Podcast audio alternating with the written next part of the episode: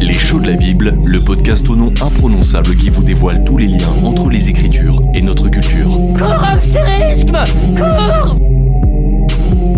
Salut à toutes et à tous, aujourd'hui on va regarder Dieu le Père d'un peu plus près, car on s'est demandé s'il n'avait pas aussi quelque chose d'une mère.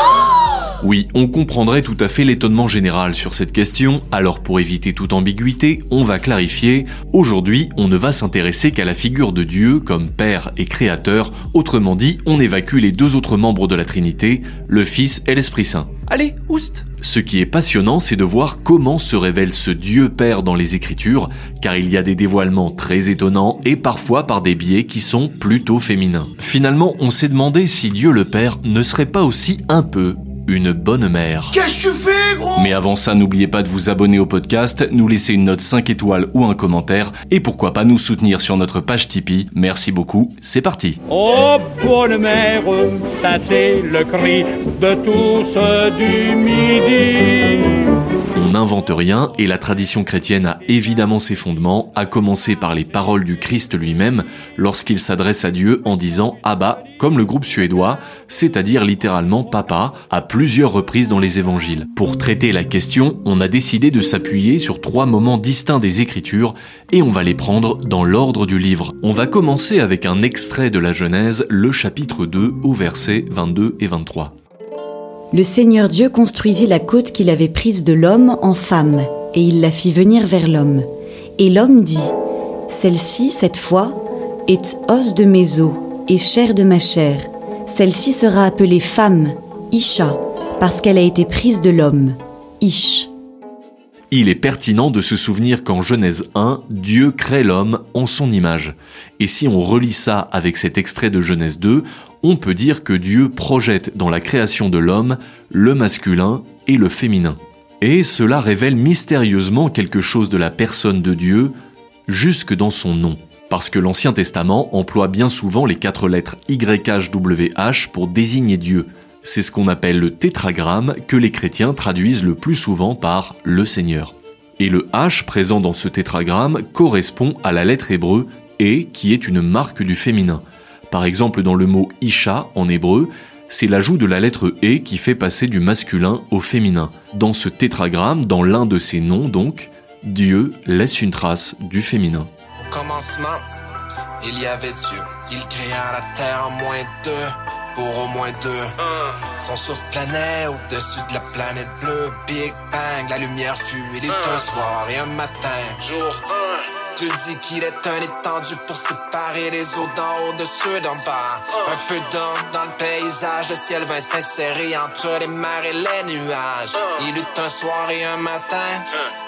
Petit récit de la Genèse en rap avec le québécois Loupin et sa chanson Le septième jour.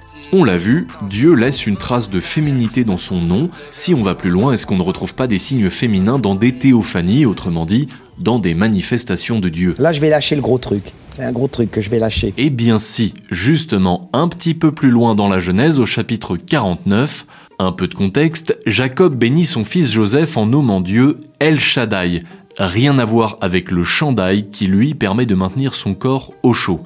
Faites donc bien attention à ce monsieur Shaddai. Lisons les versets 25 et 26 du chapitre 49 de la Genèse. Avec le Dieu de ton Père, et il t'aidera.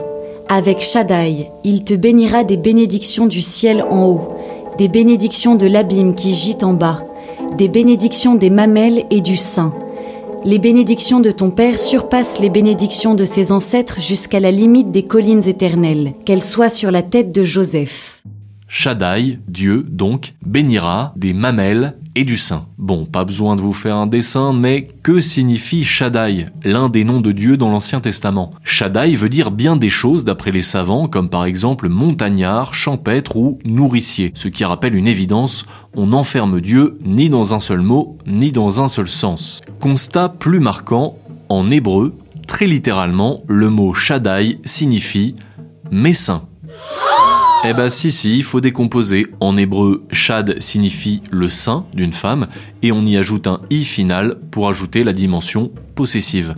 En fait, ce n'est pas un hasard si ce nom de Shaddai intervient dans des contextes de bénédiction et de prospérité matérielle. Comme le nouveau-né tête les seins de sa mère et grandit, ainsi l'homme béni doit être nourri par la bienfaisance divine. Les rabbins ont même une interprétation géniale car ils ne veulent pas réduire les saints de Dieu à la seule fonction nourricière. Ils y voient aussi un symbole bien concret de la manière qu'a Dieu de se révéler. Les rabbins disent que Dieu se montre à nous à l'image d'une poitrine féminine que l'on devine à travers un vêtement.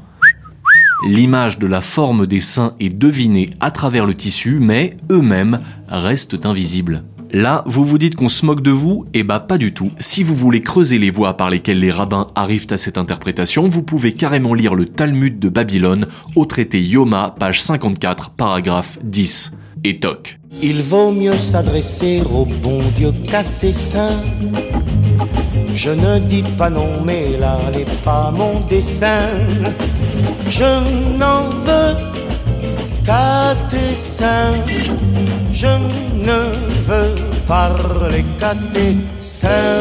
Transition parfaite avec Claude Nougaro et sa chanson À tes seins, mais cachons ici ce sein que nous ne saurions voir, à savoir la poitrine généreuse d'El Shaddai. Est-ce qu'on ne peut pas encore trouver d'autres manifestations féminines de Dieu? Si, bien sûr, et ça tourne encore autour de la poitrine d'ailleurs. Au livre d'Isaïe, chapitre 66, versets 9 à 11. Ouvrirai-je le sein et ne ferai-je pas enfanter dit le Seigneur, ou bien moi qui fais naître? Fermerai-je le sein dit ton Dieu, moi qui fais enfanter les autres, n'enfanterai-je pas? dit le Seigneur, moi qui donne la faculté d'engendrer aux autres, serai-je stérile? dit ton Seigneur Dieu. Réjouissez-vous avec Jérusalem et soyez dans l'allégresse à cause d'elle, vous tous qui l'aimez. Tressaillez de joie avec elle, vous tous qui pleuriez sur elle, afin que vous soyez allaités et rassasiés à la mamelle de ses consolations, afin que vous savouriez avec délice la plénitude de sa gloire. Pourquoi finalement faire des références à une femme qui enfante ou qui allait Dans les Écritures, quand Dieu se révèle, il adapte sa parole aux mentalités qui l'approchent. Pour que l'être humain puisse le connaître, Dieu utilise les catégories propres à la culture de cet être humain. Dans une société patriarcale à l'ancienne, il est donc appréhendé comme père, donateur de la loi. Alors pourquoi en passer par des figures féminines? On n'a pas trouvé mieux que cette analyse du théologien Olivier Clément.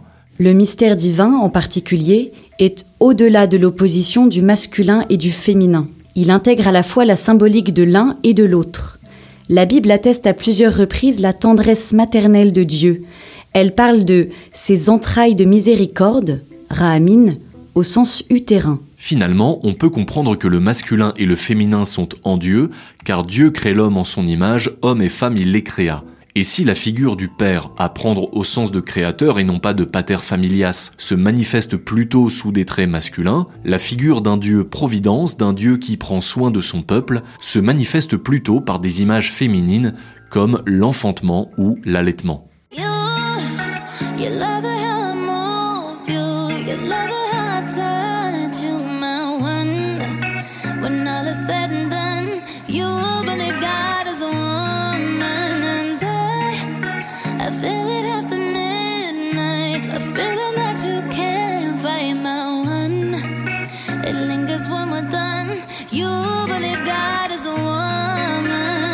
Dans son tétragramme, dans des théophanies, la figure de Dieu le Père, l'une des trois hypostases de la Trinité, se présente aussi sous des formes féminines.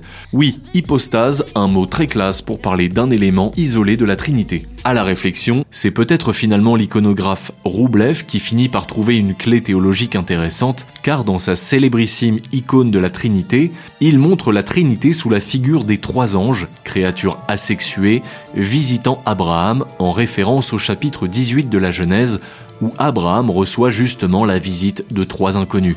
Vous irez voir les traits de leur visage pour vous en convaincre. Si on veut vraiment être tout à fait complet, on ne peut finir qu'en rappelant que la question que nous abordons dans ce podcast est directement liée au sujet de l'anthropomorphisme. Autrement dit, la pente naturelle qu'ont les hommes à vouloir représenter Dieu sous une forme qu'il aurait connue et saisissable, la forme humaine. Et c'est forcément une façon séduisante de rendre compte de Dieu parmi les hommes. Mais dans la Trinité, le vocable Dieu le Père ne doit pas être entendu comme une expression au sens humain, comme l'expression d'un Dieu qui serait Père masculin, c'est-à-dire comme une créature sexuée, car Dieu n'est pas une créature sexuée, de 1 parce qu'il n'est pas sexué, et de 2 parce qu'il n'est pas une créature, mais le Créateur. Pour finir, on laisse la parole au théologien chrétien du 5e siècle, pseudo-Denis l'Aréopagite, dans sa lettre à Gaius. Ça voltige un peu, mais ça remet bien les idées en place. S'il arrive que, voyant Dieu, on comprenne ce qu'on voit, c'est qu'on n'a pas vu Dieu lui-même,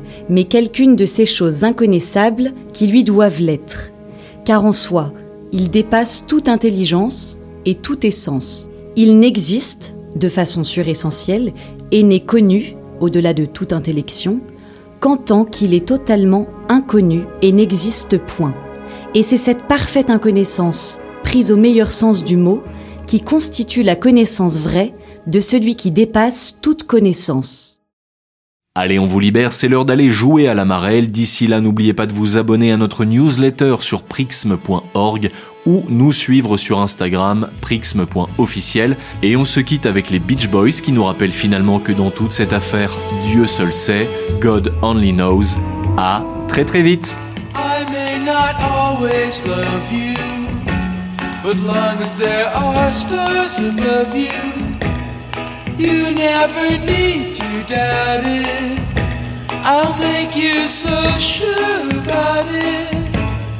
God only knows what I'd be without you.